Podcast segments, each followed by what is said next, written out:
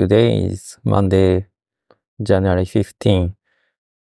The weather in Osaka rainy and the temperature is quite low, making it feel chilly. I spent the past two days, Saturday and Sunday, in my hometown of Fukuyama, which allowed me to relax. I was able to pay my respect at the family grave and also had some pleasant encounters with new people. It was a joyful time. Now a week has begun. I've already released three episodes of this podcast. Each of them was recorded with a prepared script translated into English in advance.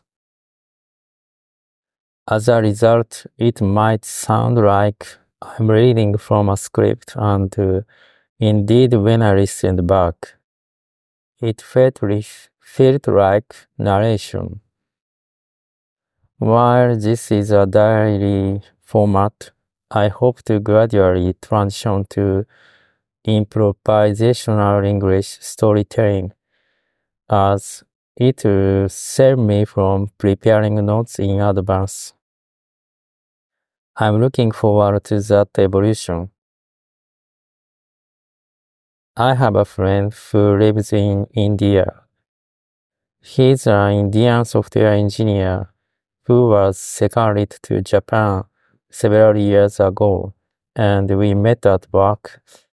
Since then, we occasionally exchange messages, and when he was in Japan, we went out for meals together. He's incredibly kind, and uh, I always enjoy his company. When he was in Japan, he was single, but I received a message from him last year saying that he got married. I remember feeling genuinely happy when I saw the joyful photos and uh, read his message. Indian weddings involve elephants, as I learned from the picture he sent.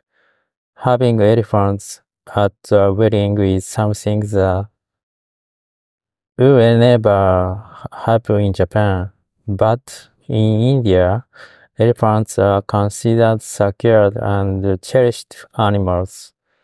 I thought it was fun for to have a wedding ceremony with elephants.